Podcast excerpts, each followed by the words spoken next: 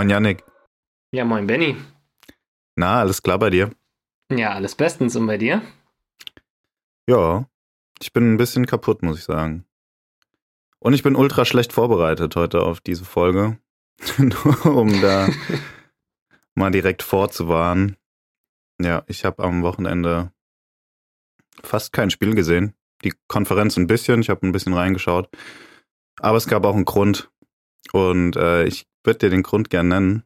Das Ja, wäre nämlich gern. direkt, das wäre nämlich direkt die Anfangsstory für unseren Podcast hier. ist nämlich was Verrücktes passiert und zwar hatte meine Freundin Geburtstag am Freitag und wir haben ein bisschen gefeiert samstags, also was heißt gefeiert? Es waren ein paar Freunde da. Insgesamt waren wir, glaube ich, sieben, acht Leute oder so.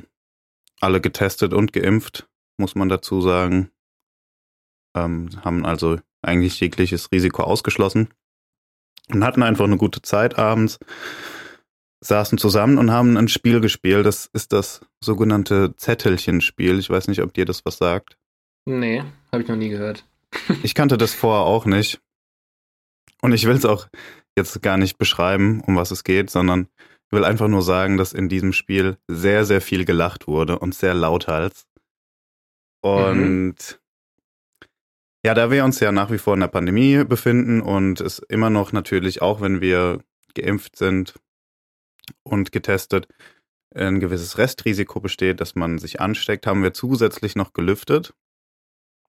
Ah, äh, dementsprechend, dementsprechend das Fenster offen stehen gehabt und dieses lauthalse Lachen hat anscheinend haben unsere direkten Nachbarn vermutlich gehört, aber die sind eigentlich ziemlich cool. Ich glaube, das hat aber auch noch eine bestimmte Hau äh, Person im Haus gehört, die äh, nicht so entspannt ist, sagen wir es mal so. Ich kann ihr nichts anlasten, weil ich nicht weiß, dass es diese Person war. Aber ich gehe stark davon aus. Was hat sie gemacht, fragst du dich jetzt wahrscheinlich. ja, ich habe eine Theorie, aber ich bin sehr gespannt, ja. Ähm, es hat ungefähr so gegen 1 Uhr geklingelt bei uns. Mhm. Ähm, ich bin an die Tür gegangen, habe die Musik ausgemacht in dem Moment. Wir hatten die ganze Zeit natürlich auch Musik laufen, aber jetzt nicht übermäßig laut. Und hab einen Nachbar, eine Nachbarin erwartet. Guck durch den Türspion und sehe zwei Personen. Oh. Ähm, habe aber niemanden gesehen, also ich wusste nicht genau, wer es war. Davon abgesehen kenne ich die Leute wahrscheinlich eh nicht so gut, dass ich das direkt gesehen hätte. Aber ich mach Ja. die Tür auf, ich mach die Tür auf und es stehen zwei Polizisten vor mir. Oh, und Scheiße. nicht das, nicht das Ordnungsamt, sondern zwei Polizisten. Ich guck den einen an, er einfach so die rechte Hand an seinem Halfter. Was? Wow. Und, und ich sehe nur so einen Taser, er so den Taser gezückt. Ich so, Junge Scheiße, was ist hier denn los? Und sag so, ja, hallo, hallo. Und er nur so, bei uns gab es eine Meldung, häusliche Gewalt zwischen Mann und Frau. Und ich so, was? Okay, Junge. Ähm, war richtig perplex und Mhm. musste dann aber eine Sekunde später fast lachen ja. weil, weil diese Situation so abstrus war und ich in dem Moment direkt eins und eins zusammenzählen konnte. Und in dem Moment äh, fragt mich der Polizist, können wir reinkommen? Und ich so, ja, klar, kommt rein. Und du musst dir vorstellen, ich, so, ich stand da, hatte so eine Beanie auf, richtiger Larry einfach. Mhm. Ähm, soll irgendwie verantwortlich gewesen sein für häusliche Gewalt. Und die haben Alter. mich gesehen. die haben mich einfach nur gesehen, dachten sich wahrscheinlich schon direkt, Junge, Alter, für was wurden wir hier nur gerufen? der Ja, hat auch ja. direkt den, der hat direkt den Taser wieder zurückgesteckt, als er mich gesehen hat. Mhm. Und dann habe ich sie so hereingebeten und die Tür zum Wohnzimmer aufgemacht. Und dann guckten die sich so um und guckten so in so sieben lachende, halb besoffene Gesichter. und gucken mich, gucken mich dann wieder so an und sagen so, ich glaube, wir haben uns in der Wohnung geirrt. und dann geht er so raus auf den Balkon, guckt runter und sagte, zu- äh, sagte zu, äh, zu seinem Kollegen, nee, wir haben uns nicht geirrt, das war einfach nur eine Falschmeldung. Und die sind dann auch Alter. relativ schnell wieder gegangen. Und jetzt musst du dir das mal auf der Zunge zergehen lassen. Es wurde die Polizei kontaktiert, also wirklich, ich sag nochmal die Polizei, nicht das Ordnungsamt, wegen häuslicher Gewalt. Und das kann natürlich nur darauf zurückzuführen sein, dass sehr lauthals gelacht wurde, auch Mhm. von weiblichen Personen, was anscheinend irgendjemand entweder fälschlicherweise oder in purer Absicht so ausgelegt hat, als wären es, ja, keine Ahnung, Schreie oder sowas. Und hat daraufhin einfach die Polizei gerufen. Ich dachte mir nur so, das kann nur diese eine Person gewesen sein. Und wie? Also, wie misanthropisch kann man drauf sein? Wie wenig kann man anderen Menschen Spaß gönnen, um einfach so eine Aktion zu bringen? Und das ist eine Person, die im Sommer um 16 Uhr durch den gesamten Innenhof schreit, dass man doch bitte leise sein soll, wenn man Leute zu Gast hat auf dem Balkon. Weißt du, Ja. wie wenig kann man Leuten Spaß gönnen? Das ist schon, also ich meine, du kennst die Situation bei mir ja auch. Ähm, Ja, ist ja ein stimmt. ähnliches Thema. also ich bin Das da auch genau ein das bisschen Gleiche. geplagt.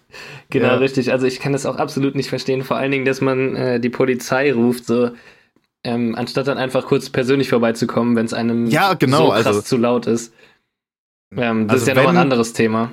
Also wenn man jemanden ruft, dann Ordnungsamt, aber der erste Schritt ist doch, dass man persönlich vorbeigeht.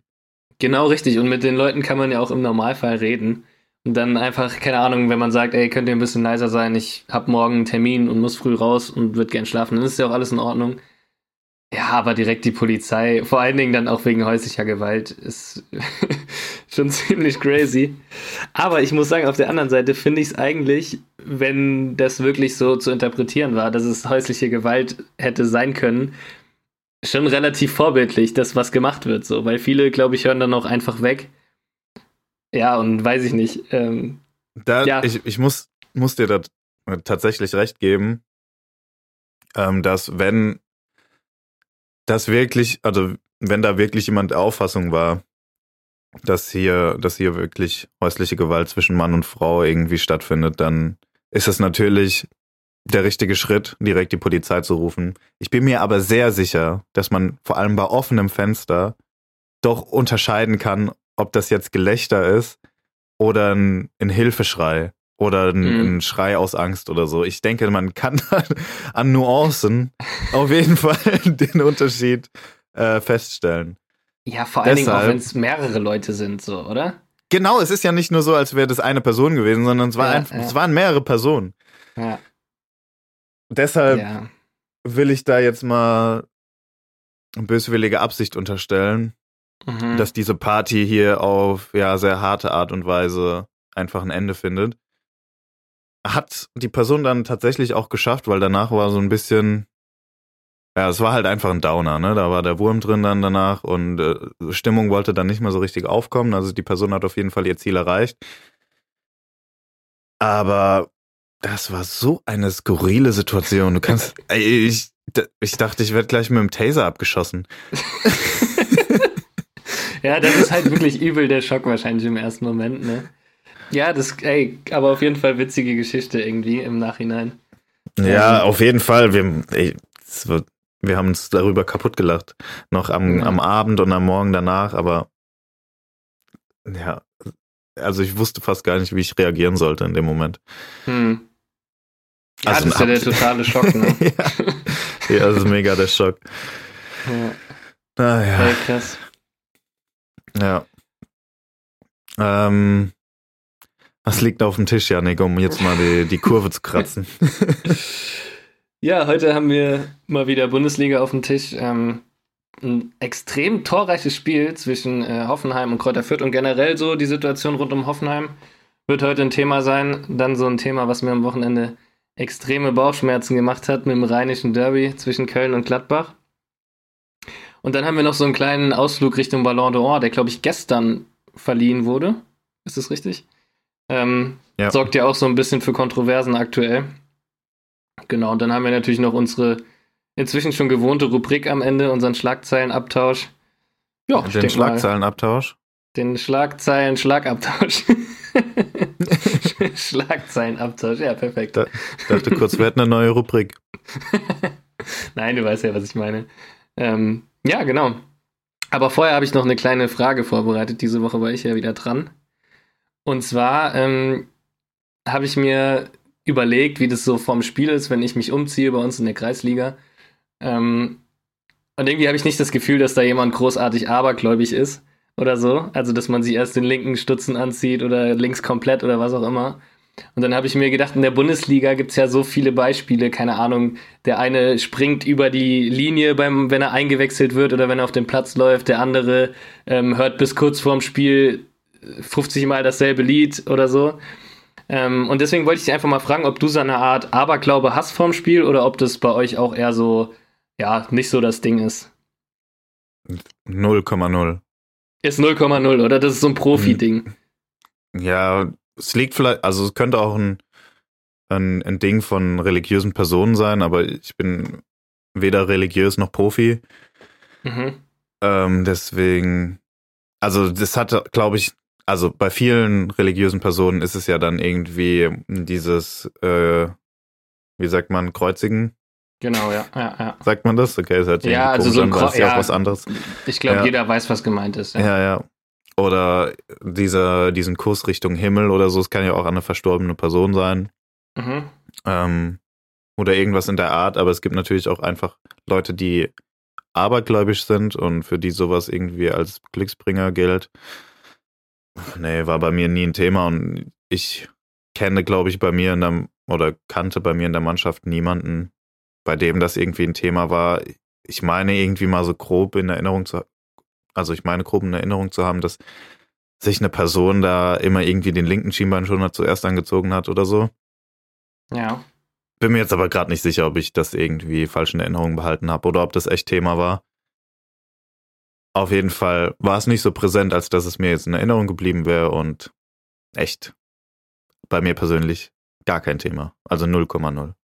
Ja, bei mir nämlich auch nicht, aber ich bin äh, irgendwie aus Zufall am Wochenende drauf gestoßen. Ähm, unser Top-Torschütze Gerd Müller, der jetzt inzwischen leider verstorben ist, habe ich gehört, dass der immer ich seine dachte grad, Junge, ich dachte gerade bei euch in der Mannschaft spielt einer, der Gerd Müller heißt. Nein, nein, nein, nein. Und du redest also gerade davon, dass Deutsche, der kürzlich Deutsch Ja, ja. oh Gott. Nee, sowas Du natürlich sagst nicht euer. Euer Top-Torschütze Gerd Müller. Ich dachte so, was Nein, ist das der deutsche Top-Torschütze, der alles kurz und klein geschossen hat, Gerd Müller natürlich. ähm, fand ich ganz lustig. Der hat immer Schuhgröße 41 auf dem Fußballplatz getragen, obwohl er sonst immer Schuhgröße 38 hat. Und ich glaube, jeder, der mal zu große Schuhe anhatte oder irgendwas in die Richtung, der weiß, dass das irgendwie schwierig ist, mit irgendwie drei Größen größer zu spielen. Und der war der festen Überzeugung, dass er sich in derart größeren Schu Schuhen besser drehen kann und deswegen dann auch schneller zum Torabschluss kommt. Und es gibt ja viele Tore, äh, die man so im Hinterkopf hat, wo er sich einfach extrem schnell gedreht hat und das Ding dann eingeschweißt hat. Ja, das, das war war ja so ein Signature-Ding von ihm. Genau richtig. Und ja, das war halt dann, viele sagen eher so eine Art Aberglaube. Und das fand ich halt super witzig und deswegen habe ich mir gedacht, vielleicht hast du da auch was am Start, aber bei uns ist das halt wirklich auch gar kein Thema. Ähm, Also ich ja, habe mir nie zu große Fußballschuhe angezogen, als du darauf hinaus willst. Probier's vielleicht äh, mal. Nee, nee, nee, nee. Das probiere ich lieber nicht. Ähm, Gerd Müller hat das wahrscheinlich gemacht, damit er besser spitz kicken kann. Wahrscheinlich, ja. Und das nicht so wehtut dann, aber das habe ich tatsächlich noch nie gehört. Finde ich ganz witzig. Ist Mhm. irgendwie mal wenigstens ein anderes Ritual als, als so diese üblichen, die man kennt und die wir ja jetzt auch schon aufgezählt haben. Ja, das ist eine lustige Side-Story. Aber Ja. tatsächlich hat er sich immer schnell gedreht, wenn es ihm geholfen hat. Dann, ähm, ja, hat es ja funktioniert. Ich glaube tatsächlich, dass es nicht an den Schulen lag, sondern dass der Typ einfach nur 1,60 oder so groß war und einfach einen extrem tiefen Körperschwerpunkt. Aber das will ich mal einfach so dahinstellen. Ja, ja. Hey, aber lass uns doch mal so langsam zum ersten Thema kommen. Ähm, Ja, voll gern. Ich würde tatsächlich lieber Hoffenheim vorschlagen, dass wir damit vielleicht in die Folge starten.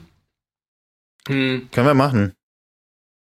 Weil. Hast du eigentlich, warte mal kurz, hast du vorhin eigentlich äh, Berlin als Thema noch angesprochen? Nee, habe ich nicht. Und das ist mir nämlich auch gerade aufgefallen. Weil Dann ich lass doch lieber sagen, mal, lass Ja, doch lieber mal Berlin machen. Ja, sehr Ja. gern. Ich weiß nicht, ob ihr es alle mitbekommen habt. Janik, du auf jeden Fall, das weiß ich. Mhm. Aber starke Unwettermeldungen in Berlin. Oh Gott, bitte nicht. Ganz, ganz starke Unwettermeldungen in Berlin. Also wirklich höchste Gefahr ist geboten, denn ein Taifun ist im Anmarsch. ja, wirklich ein Taifun im Anmarsch. Ah ja. Ich habe schon nur drauf gewartet, ehrlich gesagt. Als ich den Namen gelesen habe, dachte ich schon, okay, da kommt bestimmt was heute. Aber ja, verrückt. Ähm, vielleicht zum Spiel 1-1 gegen Augsburg, Last-Minute-Gegentor gefangen. Ja, nicht besonders gespielt, auch sup- super dumm angestellt dann am Ende in der Defensive. Ja. Ja, und die Folge daraus ist dann halt die Trainerentlassung, ne? Trainerentlassung, Paldada ist weg. Neuer Trainer, Taifun Korkut. Le FCK-Legende. Ja. FCK Ja, mal, äh. Was, was will man sagen? Perfekte Verpflichtung. Der Typ hatte bisher immer nur Erfolg, egal wo er war.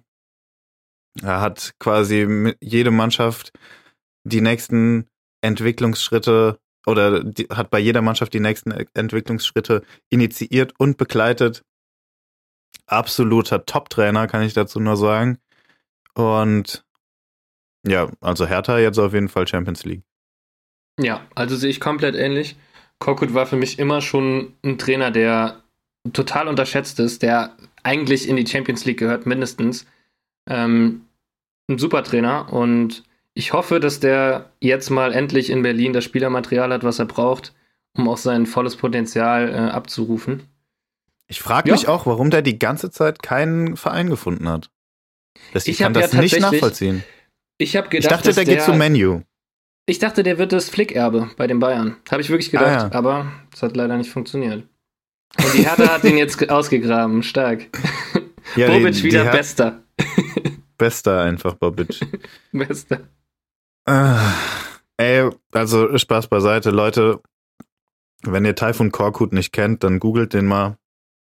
Googelt mal seine Trainerstationen und googelt mal die, die durchschnittliche Punkteausbeute, die er mit den Vereinen da oder mit seinen Mannschaften da erreicht hat.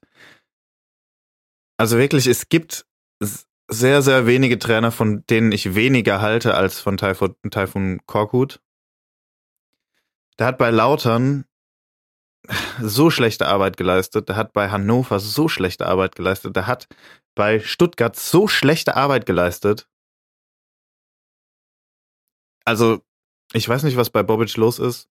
Er meinte ja, interimsweise wird er eingestellt, wenn er sich gut anstellt, mit Aussicht auf einen Vertrag über 2022 hinaus. Also ich sag, Bobic, der plant einfach schon für die zweite Liga, anders kann ich mir das nicht erklären. Und selbst in der zweiten Liga ist Taifun Korkut kein guter Trainer. Also, ciao. Ja, also als ich die Meldung gelesen habe, habe ich natürlich auch erst gedacht, das ist irgendwie ein Scherz oder so, weil Korkut, ich meine, du hast die Station ja schon aufgezählt. Ich glaube, zuletzt war er sogar in Leverkusen, wenn ich mich nicht irre. Nee, ich Ähm, glaube, zuletzt war er in Stuttgart, davor zuletzt Leverkusen, in davor Stuttgart. Lautern, davor Hannover oder so. Okay, ja, auf jeden Fall ist er überall, du hast es gesagt, gescheitert. Und ich dachte, vielleicht, du hast auch schon gesagt, ist das eine Interimssache und das kann man dann vielleicht noch irgendwo nachvollziehen. Ähm, aber ich habe das Gefühl, wenn der so in Aussicht gestellt bekommt, noch länger dort zu bleiben, dann ist das keine Interimslösung an sich. Weil, ich weiß nicht, ich habe gedacht, Hertha verpflichtet einen Trainer, wo man jetzt sagt, oha, hätte ich nicht gedacht, mit dem Geld auch im Hintergrund, ähm, dass der die Hertha übernimmt und dass es dann vielleicht aufwärts geht. Aber so sehe ich keinen Gewinn gegenüber Paul Dardai. Und ich finde es halt einfach schwachsinnig, dann den Trainer zu wechseln nach einem 1 zu 1, wo du irgendwie in der 95. Minute oder so erst den Ausgleich bekommst. Ähm, ja, Ja, ich, Ich weiß nicht, nicht. das war ja, das war ja ein Weg, also das war eine Trainerentlassung, die hat sich ja angebahnt. Das war unabhängig des letzten Spiels. Also natürlich unglücklich, dass du da in der Nachspielzeit das 1-1 fangst, aber ich sage, dass äh, Dardai auch entlassen worden wäre, wenn die gewonnen hätten. So schnell, wie die jetzt auch Korkut vorgestellt haben, das war auf jeden Fall schon in der Pipeline. Ja, aber warum dann Korkut? Das verstehe ich halt nicht. Wenn du. Ja, das verstehe ich, auch nicht. Wer versteht das schon? wir wissen das ja beide, dass zwischen Bobic und Dardai von Anfang an so ein bisschen die Krise war. Und dann frage ich mich, wieso schaust du dich dann nicht nach einem Trainer um, wo du sagst, okay, den halten wir längerfristig, das ist unser Mann für die nächsten zwei, drei Jahre. Äh, Bobic steht vollkommen hinter dem und auch die sonstige Vereinsführung. Nee, du wirfst den Trainer nach einem Unentschieden raus und nimmst eine Interimslösung, die eventuell über das Saisonende hinaus da bleibt oder so. Was ist das für ein Move? Das macht doch gar keinen Sinn. Ich finde das, das so. Flick. Das ist ein Hansi Flick-Move. Ja, aber ich habe auch den Artikel, den ich dir geschickt habe, habe ich auch David geschickt und der die erste Nachricht quasi, die der mir zurückgeschrieben hat, war, ich wette 5 Euro, dass der nicht bis Saisonende da ist. Und das denkt halt jeder. Und ich persönlich denke das irgendwo auch. Weil, was willst du mit so einem Trainer als Interimslösung? Wieso nimmt man dann nicht entweder jemand, der aufstrebend ist, der jung ist, weiß ich nicht, aus der zweiten Liga oder so, ähm, eine interessante Personalie, dem man die Chance gibt, oder man nimmt jemand, der erfahren ist und der die Hertha da wieder aus dem Dreck zieht, so ein bisschen. Oder man ja, behält einfach halt, Dardai. Ja, weil Oder? es halt mitten in der Saison ist. Also du kannst ja, ja nicht irgendwo einen Trainer mitten in der Saison loseisen, das ist schon mal das Erste. Aber es gäbe auch genug freie Trainer, die ich jetzt Korkut auf jeden Fall mal vorziehen würde, um ja. mal einen Namen zu nennen. Labadia beispielsweise, der bei seinen letzten zwei Trainerstationen jetzt wirklich gute Arbeit geleistet hat und sich diesen Ruf von einem Feuerwehrmann so langsam entzogen hat. Also den hat er auf jeden Fall abgelegt als Beispiel, der auch mit Spielern umgehen kann, die ja irgendwie schon ein bisschen was vorzuweisen haben, die eine Vita haben und so. Das hat er wirklich bei, bei Wolfsburg gezeigt. Ja, und war ja auch schon bei der Hertha, ne? Ist vielleicht auch. War auch schon bei so der Hertha, schlecht, genau. Ne? Genau. Ähm, Vielleicht ist das aber auch der Grund, dass er nicht mehr als Trainer dort in Erwägung gezogen, äh, gezogen kann wird. Kann natürlich auch sein. Ja. Das weiß ich jetzt nicht. Aber wie man dann tatsächlich auf Taifun Korkut kommt, ich kann es ich kann's mir nur erklären, dass, äh, also ich weiß, dass Bobic und Korkut irgendwie so eine Beziehung haben. Die kennen sich ganz gut. Ich glaube, es ist aus äh, Stuttgarter Zeiten, als äh, Korkut noch die U19 oder so in Stuttgart trainiert hat. Mhm. Ähm, wahrscheinlich kennen die sich daher und ich weiß auch nicht, Bobic muss ja große Stücke auf ihn halten. Hat wahrscheinlich irgendwie die letzten sechs Jahre gelöscht. Aber also ich sehe halt auch nicht, wie das funktionieren soll. Und ich kann mich dir und auch dann David nur anschließen. Ich glaube nicht, dass äh, Korkut die, die ganze Saison durchhält, weil ich nicht sehe, dass er die Mannschaft irgendwie auf ein anderes Niveau heben kann, mit denen oder auf Basis dessen, was er halt einfach bisher gezeigt hat. Ja. Ja, da bin ich auch vollkommen bei dir und ich weiß nicht, vielleicht um das Thema auch abzuschließen, ähm, ich finde, die Hertha wird noch chaotischer, als sie bisher eh schon war. Und wenn ich da so auch auf die Tabelle gucke, dann habe ich so ein bisschen Bauchschmerzen, ähm, was das angeht. Und die hinken ja jetzt schon den Ansprüchen extrem hinterher und mit einer Korkut-Verpflichtung, boah, sehe ich jetzt ich nicht. Ich habe da gar keine Bauchschmerzen, weil mir, mir würde die Hertha nicht fehlen. Ja, als Hertha-Fan jetzt mal oder als Sympathisant, äh, wenn ich dran denke, dass ich irgendwie so viel Millionen von Windhorst habe, einen neuen Trainer krieg und dann ist es Korkut, dann denke ich doch direkt wieder, ah, oh, okay, hätten wir auch lassen können. Perfekt. Oder nicht? Ja, als Hertha-Fan ist es natürlich eine, eine bittere Pille aktuell. Ja. Also da hat man sich, glaube ich, seit dem Antritt von Windhorst auf jeden Fall was anderes erhofft. Ja, auf jeden Fall. Das denke ich also ich, auch. Ich glaube, die Hertha wäre besser gefahren, wenn sie dieses viele Geld irgendwie nicht gehabt hätten. Ja, ja. Die haben wirklich nur Fehlinvestitionen bisher getätigt, außer Kunja, den sie für 18 Millionen gekauft und jetzt für paar 30 oder so verkauft haben. Ja. Bin mir nicht sicher. Aber ansonsten würde ich sagen, eher Nullsummenspiel, wenn nicht sogar eher ja, negativ gewirtschaftet. Einfach mit so vielen Furoren für Aufmerksamkeit gesorgt, aber auch wirklich für sehr, sehr schlechte Presse. Also es war keine gute Aufmerksamkeit. Du hattest Lehmann in deinen Reihen, du hattest mhm. Cleansy in deinen Reihen. Ja.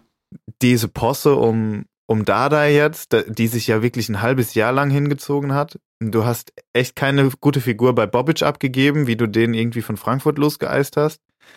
Und dann mal jetzt abgesehen von den ganzen Spielerverkäufen oder Spielereinkäufen, die also fast alle gefloppt sind, jetzt noch einen Taifun Korkut zu engagieren als Trainer bis Ende der Saison, das, also, das ist eine Genese, die, die kannst du dir nicht ausdenken. Ja, pures Chaos einfach und ich weiß nicht. Die Hertha, die schießt sich bei mir immer mehr so ins Abseits. Ich habe überhaupt keinen Bezug mehr dazu und ja, irgendwie. Das ist Chaos einfach Club. so belanglos geworden. Ja, total, total. Richtig belanglos. Also, wenn ich an Fußball in Berlin denke, dann ist Union mir tausendmal lieber. Und das ist eigentlich schon, ja, ein verrücktes Zeichen für das die erst zwei Jahre oder drei Jahre dabei sind in der ersten Liga, ne? Ja, und es ist auch schade, weil ich meine, die Hertha ist ja ein Traditionsclub mit sehr, sehr vielen Fans. Aber halt, seit diesem Ausruf, wir wollen Big City Club werden, sind sie halt wirklich, sie sind ein Skandalclub geworden, aber kein Big City Club oder keine Ahnung, ob das irgendwie die zwei Begriffe vielleicht irgendwie in Verbindung sogar stehen und man als Big City Club auch ein Skandalclub sein muss. Aber ey, Wahnsinn. Sag mal, hörst du das bei mir im Hintergrund? Da ist ein absolutes Hubkonzert. Ich weiß ja, nicht, was da los ja. ist. ich, ich muss mal kurz gucken gehen. was passiert? Ah, ich weiß, ich weiß auch nicht. Irgendwie, die parken bei uns immer die Einfahrten da vor der Haustür zu und dann muss halt irgendwann mal jemand rein. Ah, ja. Ist dann halt ungünstig, ne? Ja, ich verstehe. Scheiße. Naja, vielleicht war das aber auch die, das Zeichen, dass wir weniger über die Hertha reden sollten und, ja. und äh, den guten Taifun vielleicht erstmal arbeiten lassen sollten, bevor wir hier jetzt direkt wieder so judgy unterwegs sind. Mhm. Ähm, wollen wir über einen Verein reden, bei dem es aktuell eigentlich gar nicht so schlecht läuft und die extremst unterm Radar fliegen? Es läuft einfach gut bei Hoffenheim. Ja. Und wir da, also hättest du mich vor der Saison gefragt, hätte ich gesagt, ja, auf jeden Fall Hönes, oder habe ich sogar gesagt, du auch, Hönes ja. erste Trainerentlassung. Und Hoffenheim bleibt die graue Maus, die sie in den letzten Jahren war, seit Nagelsmann sie verlassen hat. Ja, ist momentan nicht so. Die spielen ziemlich geilen Fußball, also spektakulären Fußball. Das letzte Spiel, das 6 zu 3 jetzt am Wochenende gegen Fürth, war jetzt nicht allzu schön, was das Spielerische angeht, aber spektakulär und sie stehen auf einmal auf einem Euroleague-Platz. Ja, also mich hat es auch sehr überrascht. Du hast ja im Vorgespräch das Thema Hoffenheim vorgeschlagen. Ich hatte die nicht auf dem Schirm, weil es für mich immer noch so ein bisschen die graue Maus ist. Aber wenn man auf die Tabelle guckt, ist es ja gar nicht mehr der Fall. Ähm, Platz 5 ja. nach einem Großteil der Hinrunde ist ja schon mal auf jeden Fall ein Wort. Ähm, ja, ich bin auch sehr überrascht. Auch wenn 6 zu 3 gegen Fürth jetzt nicht das Ding ist, aber das hat Spaß gemacht, dazu zu gucken. Ich habe äh, mir die Zusammenfassung extra nochmal angeschaut, ähm, weil ich die ganzen Tore nochmal sehen wollte. Und die haben einen ganz interessanten Kader, finde ich. Die haben ein paar ganz gute Spieler dabei, die man jetzt vielleicht nicht unbedingt auf dem Schirm, Schirm hatte von Anfang an. Und dementsprechend bin ich da auch überrascht. Ja, hast schon recht. Verrückt. Also du hast, ja, ja, auf jeden Fall. Du hast schon angesprochen, auch mit dem, mit dem Kader. Also die haben ja einen Bebu, der offensichtlich gerade richtig gut performt. Wir haben schon mal über ihn geredet, als er Vater wurde. Das ist ein paar Wochen schon her. Jetzt hat er seinen ersten Bundesliga-Dreierpack geschnürt und kommt so langsam richtig ins Rollen. Ich glaube, seit seinem Wechsel von Fortuna Düsseldorf zu Hoffenheim, das ist auch schon ein paar Jährchen her, war er halt immer extremst verletzungsgeplagt. Aktuell mhm. hat er eine Phase, wo er, ja, wo es ihm ganz gut geht, wo er körperlich fit ist und jetzt auch so ein bisschen in Tritt kommt. Und das sieht man, also der spielt wirklich extremst guten Fußball, der Typ. Der kann echt was am Ball, der ist sehr schnell und er ist mittlerweile sehr abschlussstark. Daher auch die drei Tore. Aber wer mir eigentlich am meisten auffällt, diese, äh, diese Saison, ist ein Spieler, der im letzten Winter verpflichtet wurde. Und das ist Rütter. Mhm. Der Typ ist 19 und also wirklich die nächste Sturmhoffnung in, in Hoffenheim. Der Typ ist bärenstark. Ja, ich wollte es gerade sagen. Ähm, ich finde auch, also am Anfang, ganz am Anfang, als der nach Hoffenheim gewechselt ist, wurde der, glaube ich, mal eingewechselt. Es kann sogar gegen Gladbach gewesen sein, ich kann es dir nicht sagen. Und ich dachte, ey, der hat ganz coole Ansätze. Der kam mir jetzt so als eher so dribbelstarker Stürmer vor. Und wenn man schon hört, Frankreich jung, dann hat man ja meistens schon mal so die Alarmglocken, dass das was werden kann, weil da sind ja ziemlich viele Talente unterwegs.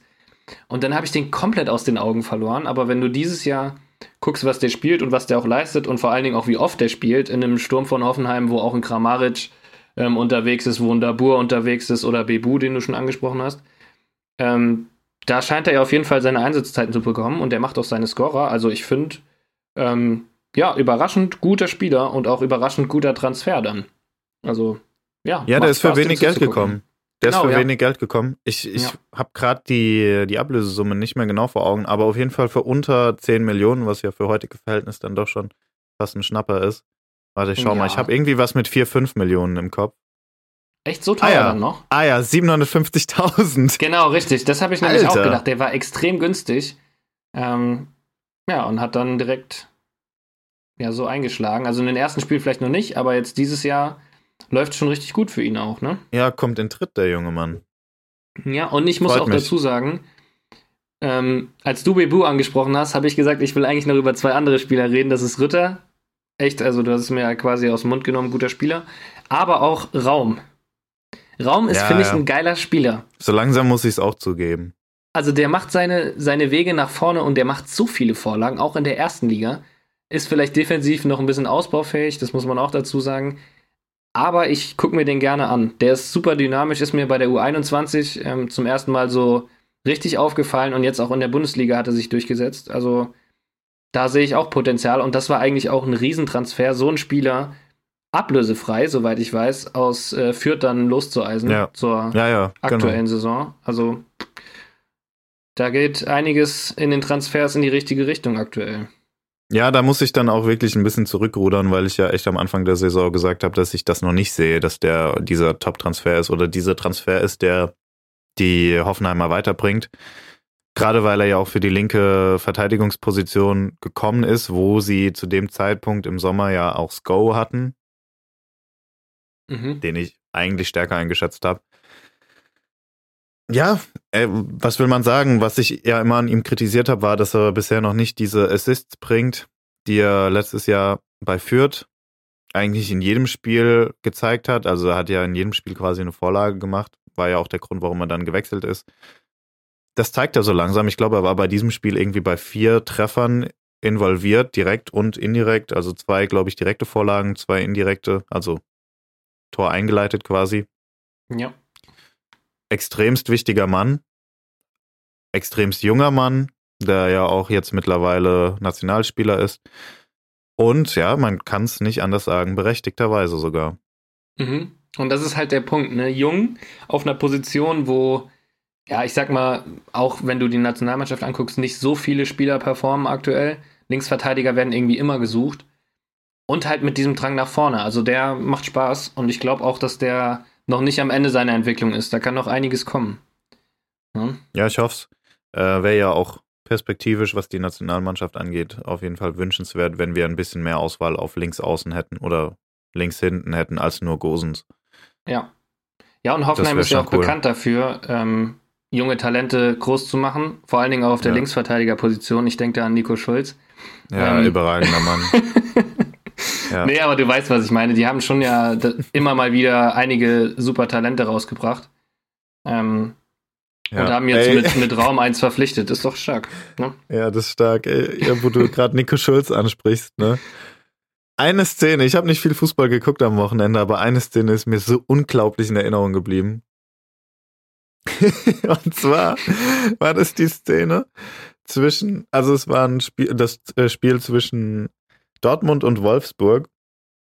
Und Dortmund hatte, hat den Ball hinten erobert. Ich glaube, es war sogar Nico Schulz. Und er will den Gegenangriff starten und legt sich den Ball auf der, auf der linken Außenbahn vor und will ihm hinterherrennen.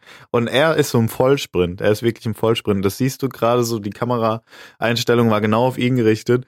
Und du siehst, wie hinten dran so Lacroix angejoggt kommt, überläuft ihn einfach, nimmt ihn, nimmt ihm direkt 10 Meter ab oder so.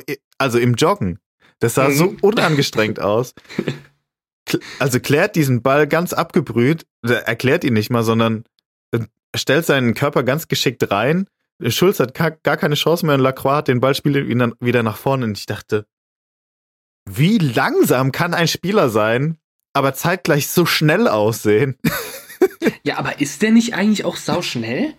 Ja, vielleicht war das einfach immer nur ein Trugschluss. Weil man dachte, der Kann sieht sein. unglaublich schnell aus, aber er ist einfach sau langsam.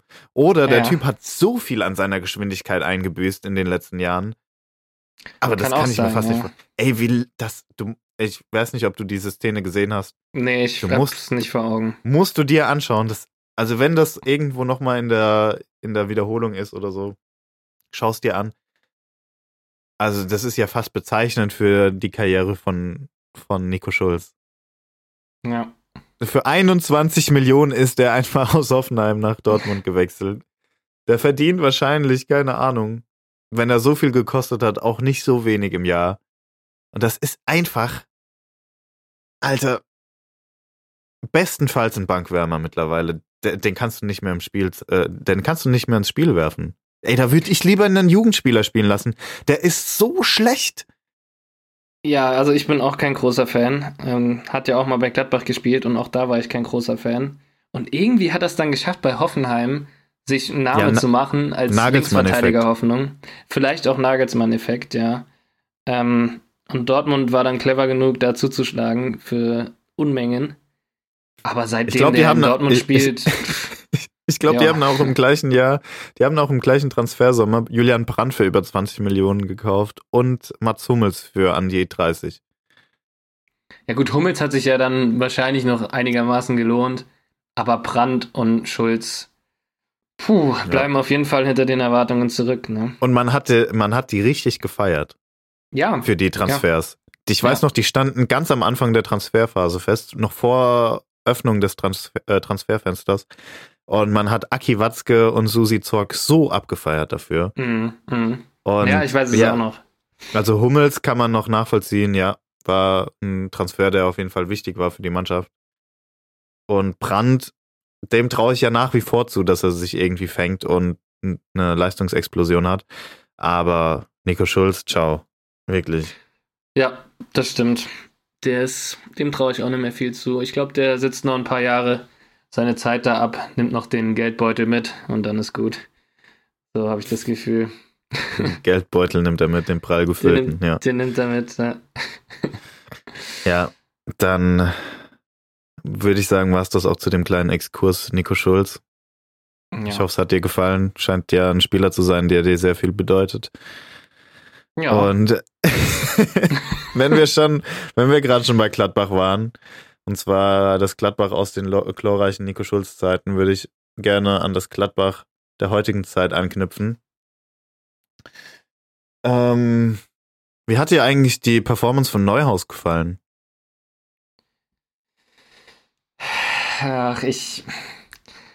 Also ich muss sagen, so ein Fehler kann mal passieren ist ungünstig, aber was ich mich nach dem Spiel oder im Endeffekt dann nach dem 3 zu 1, als das Spiel entschieden war, gefragt habe, ob man Neuhaus, der aktuell offensichtlich überhaupt nicht in Form ist, in so einem engen Spiel mit so einer Bedeutung, ich meine, Neuhaus ist jetzt nicht erst seit gestern bei Gladbach und er weiß auch, was das für ein Thema ist, ähm, wenn man in einem, in einem Derby einen Fehler macht oder wenn man da halt äh, nicht so performt.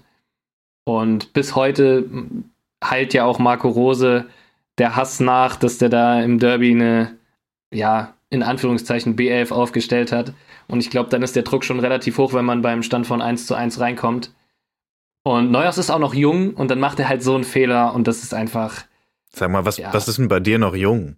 Der ist ja, keine 20 mehr. 24 war, ist der oder wie Du sagst auch selbst, ja, der ist 24 und du sagst selbst, dass das nicht sein erstes Derby war. Ja, aber du musst dir halt mal überlegen, wenn du ein Formtief hast, du spielst im Club nicht mehr, dir hat ein 19-jähriger Franzose den Rang abgelaufen. Ähm, Der ist in jung. Persona Kone.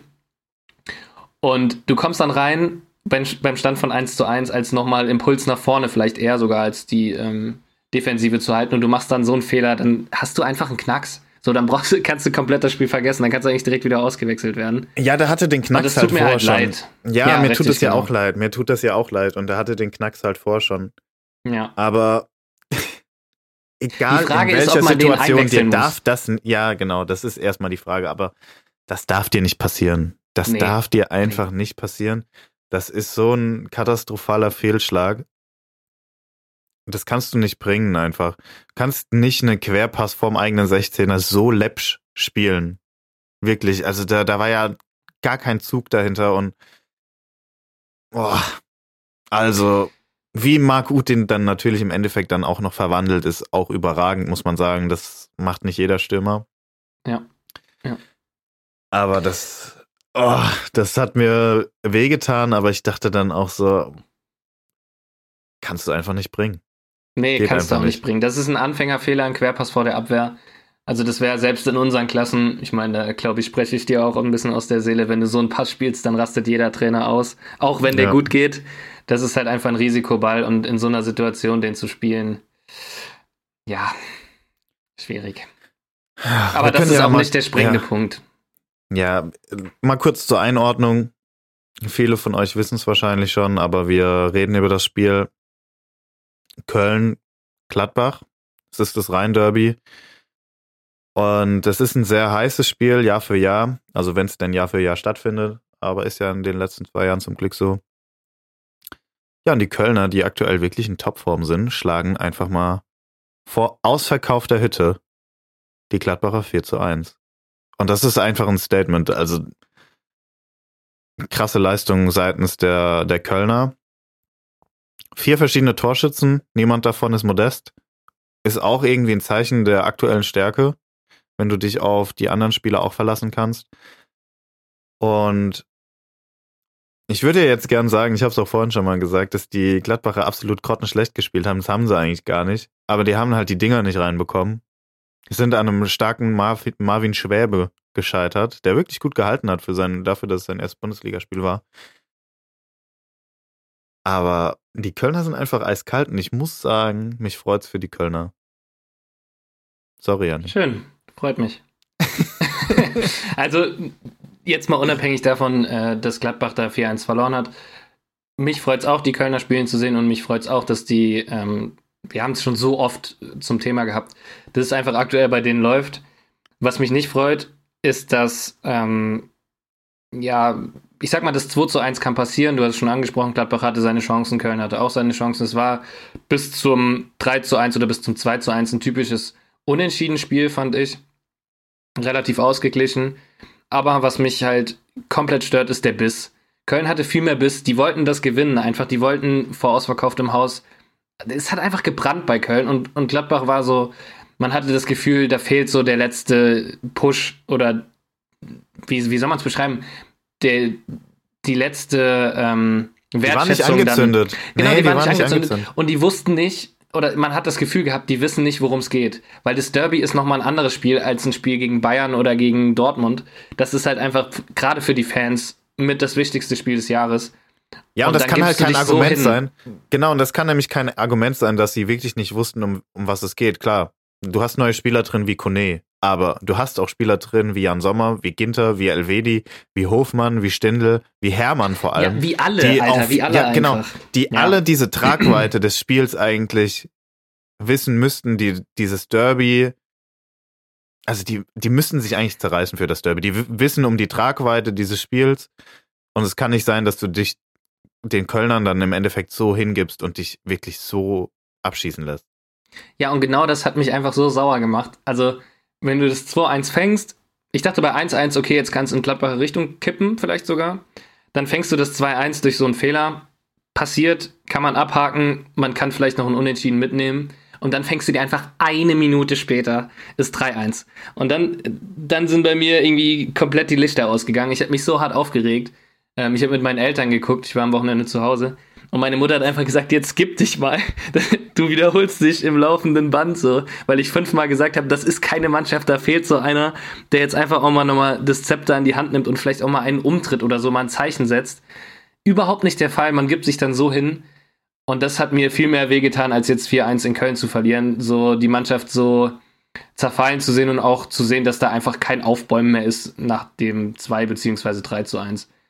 Ja. Ähm, ja, aber das So ist schon Spieler- länger so. So ein Spieler fehlt tatsächlich. Ja, Grani Chaka zurückholen, fertig. Ja, ja, ich finde tatsächlich, also die, vor allem die Position von, von Chaka ist seitdem nicht mehr so besetzt worden. Und du hast einen Zakaria, der eigentlich die Voraussetzungen dafür mitbringt, so ein physisches Spiel, weißt du, aber der halt einfach kein Lautsprecher auf dem Platz ist. Und zusätzlich muss man dazu sagen, der ist halt mit dem Kopf mittlerweile auch schon gar nicht mehr in, in Gladbach.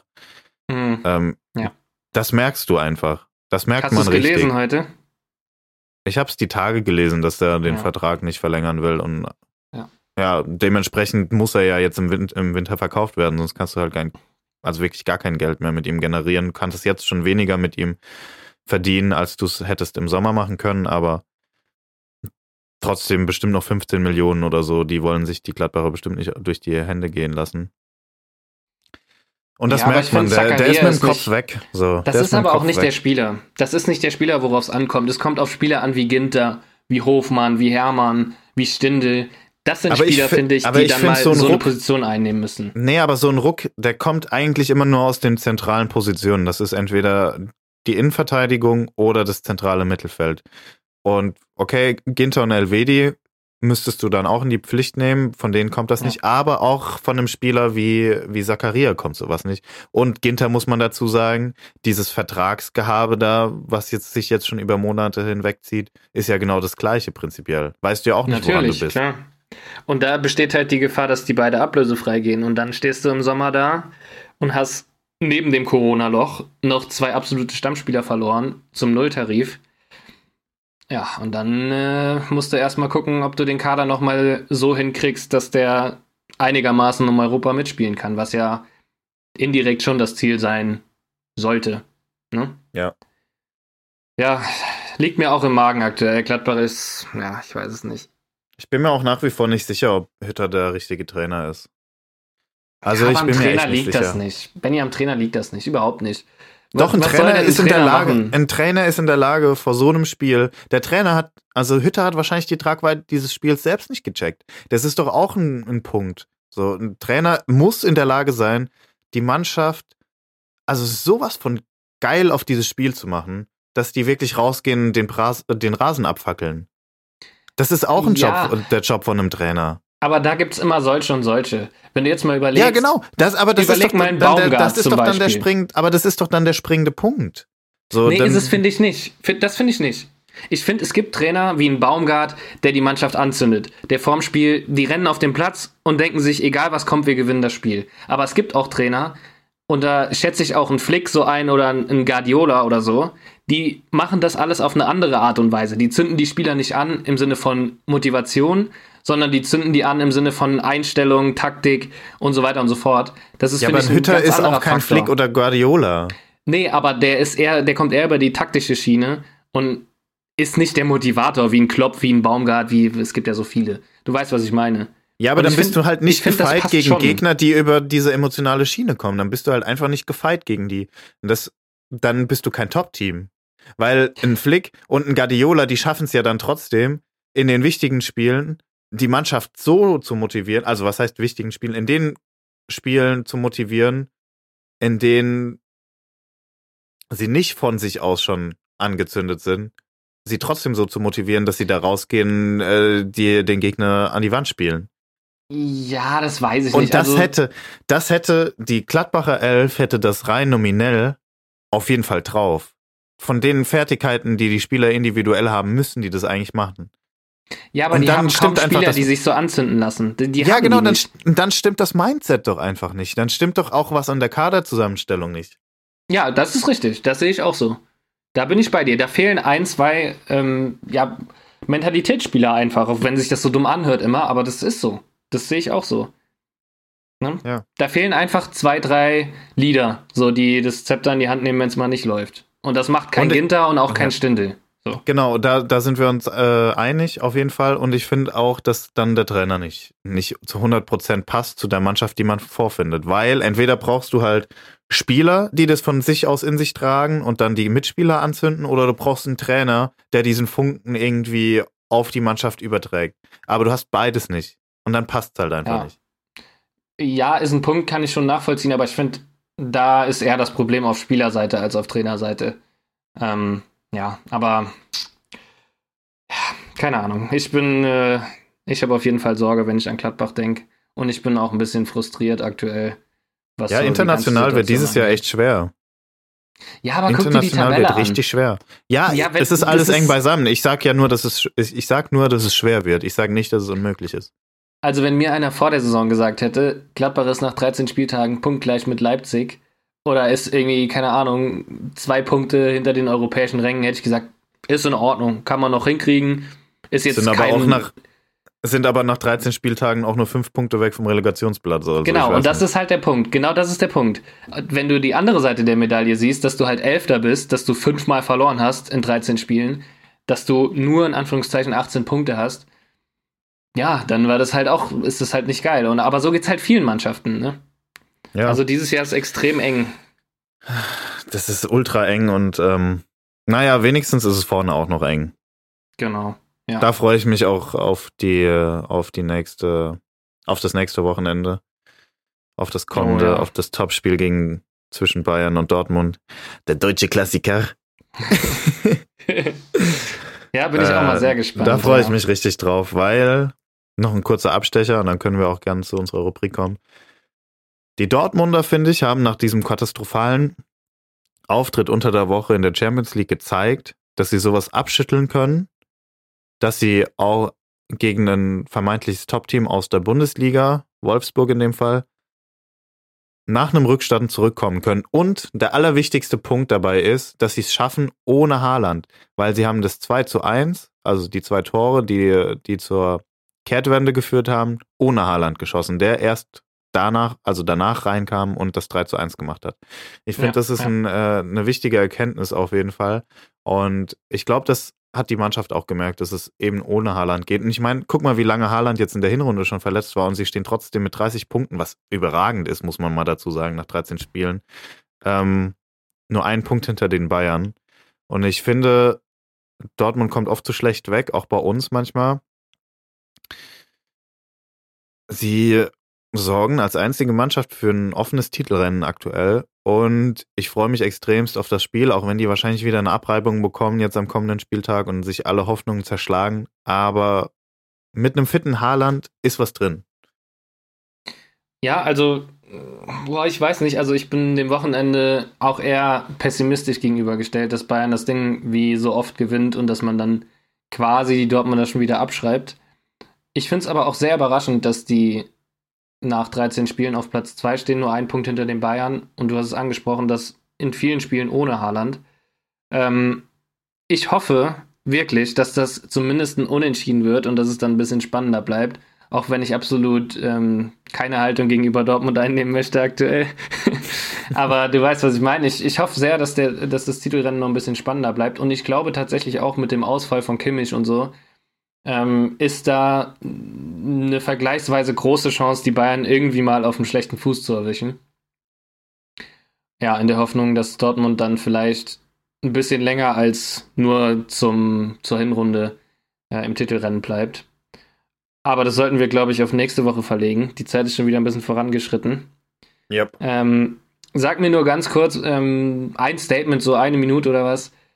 Was sagst du zu Messi Ballon d'Or? Ich weiß nicht. äh, also, ich versuche es kurz zu halten. Ich finde, Lewandowski hätte es mehr verdient. Ähm, Messi hat halt für viele negative Schlagzeilen gesorgt in diesem Jahr. Ich glaube, das war bei den, bei den meisten in den Köpfen. Man darf aber nicht vergessen, dass er halt ähm, mit Argentinien die, was ist es, die Copa gewonnen hat. Mhm. Ist es die Copa? Ja, ne? Ja, die heißt Copa, Copa Südamerikaner, ja. Genau. Die hat er nämlich gewonnen und das war sein erster Titel mit der Nationalmannschaft, also ein Riesending. Und das hat Lewandowski nicht geschafft. Er hat weder, also der hat nicht die EM gewonnen. Und sowas zählt natürlich auch immer mit rein, ganz unabhängig von den Erfolgen, die man mit den jeweiligen Clubs feiert. Da hat natürlich Messi nicht so viel vorzuweisen, auch wenn er individuell wieder, glaube ich, ultra viele Scorer-Punkte gesammelt hat. Ich habe es jetzt gerade nicht vor Augen, aber ich gehe einfach mal davon aus, weil es halt einfach Messi ist. Deswegen gibt es auf jeden Fall meiner Meinung nach Gründe dafür, warum man Messi zum Ballon d'Or, also zum Ballon d'Or-Sieger küren kann. Ich hätte mir aber gewünscht, dass es Lewandowski wird. Ja, sehe ich genauso. Also ich finde Messi gerade mit dem Wechsel und dass er in Paris ja auch noch nicht so wirklich zündet, ähm, finde ich ein bisschen schwierig. Barcelona ist ja auch letztes Jahr schon nicht den Ansprüchen gerecht geworden. Deswegen finde ich auf Vereinsebene, ähm, ja, finde ich es ein bisschen schwierig, dann Messi so hervorzuheben. Auf internationaler Ebene hm, finde ich, kannst du kaum einen Italiener, die die Europameisterschaft geholt haben. Ähm, Jorginho war, glaube ich, relativ weit vorne. Genau, außer ja. vielleicht Jorginho zum Ballon d'Or-Gewinner küren. Also auf internationaler Ebene ist es vielleicht schon okay, aber auf nationaler Ebene bin ich da bei dir. Und das hätte in meinen Augen auf jeden Fall Lewandowski gewinnen müssen. Ja. Ja. Gut. Gut, kommen wir zu unserer Rubrik, um die restlichen Spiele auch noch ein bisschen abzuhandeln, beziehungsweise eher denen eine Plattform zu geben. Schlagzeilen, Schlagabtausch. Ich würde sagen, ich fange an. Wir haben über drei ja. Spiele bereits geredet. Heißt, es stehen noch sechs aus. Drei für jeden von uns. Mhm. Und ich beginne mit der ersten Schlagzeile. Drei Spiele ohne Sieg. Uns geht nicht die Puste aus. Drei Spiele ohne Sieg, uns geht nicht die Puste aus. Das ist schwierig.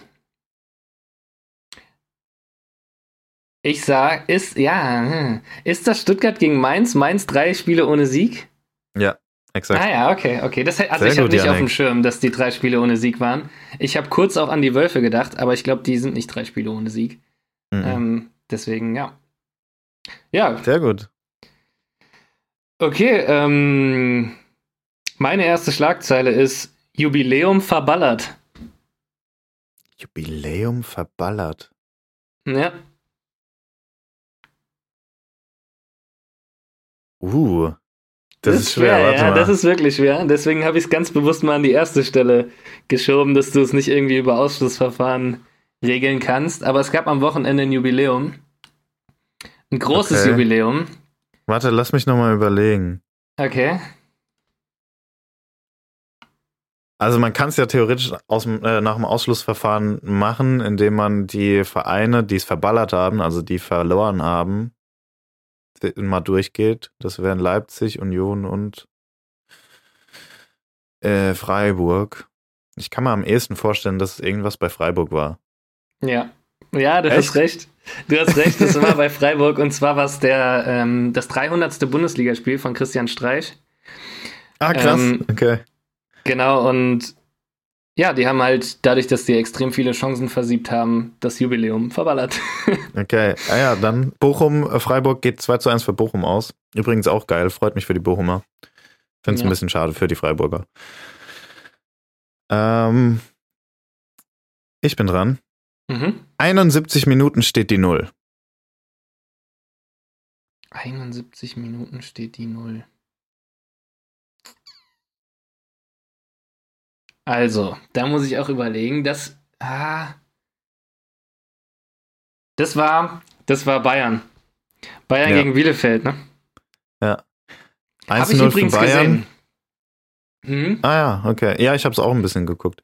1-0 für Bayern, die sich extremst schwer tun gegen, Biele gegen die ähm, defensiv starken Bielefelder und die auch tatsächlich nur ein Tor zulassen. Leider, muss man sagen. Ähm, ja, waren 71 Minuten standhaft. Und dann packt Leroy den Hammer aus. Ja.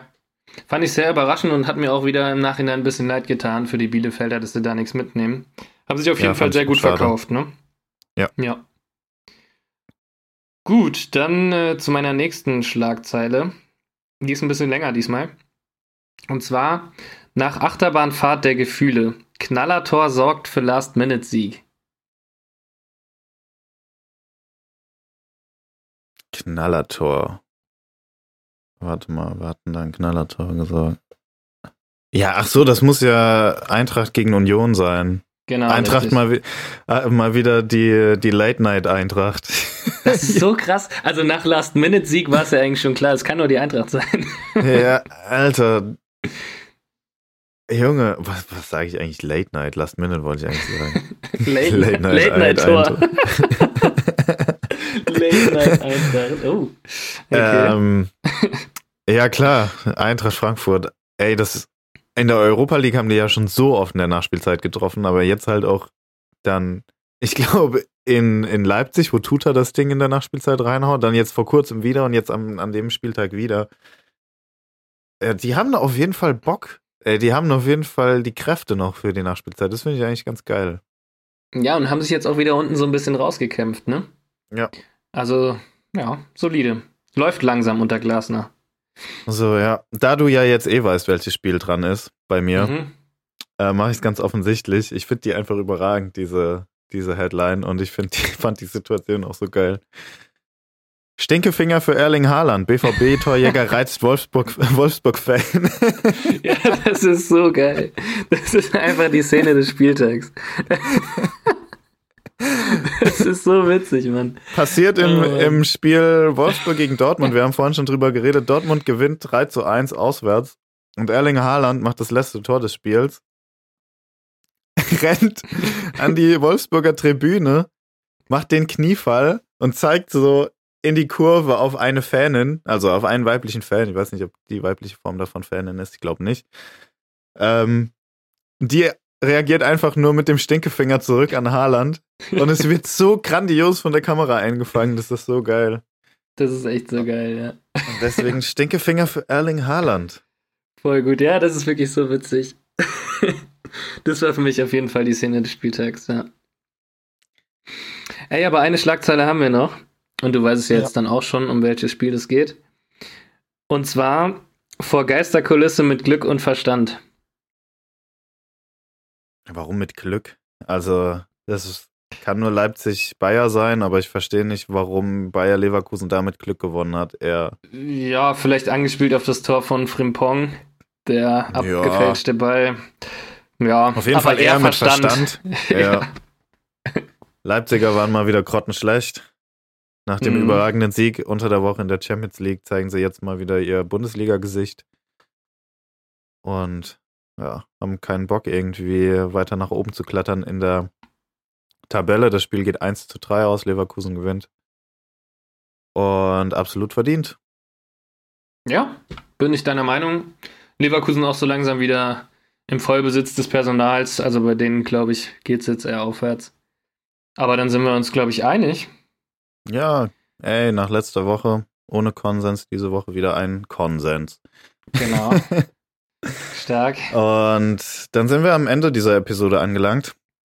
Janik, es war mir ein Fest. Ja, mir auch. Und dann bis zur nächsten Woche, würde ich sagen. Ich freue mich schon. ja, ich freue mich auch schon. Haut rein. Ja, haut rein.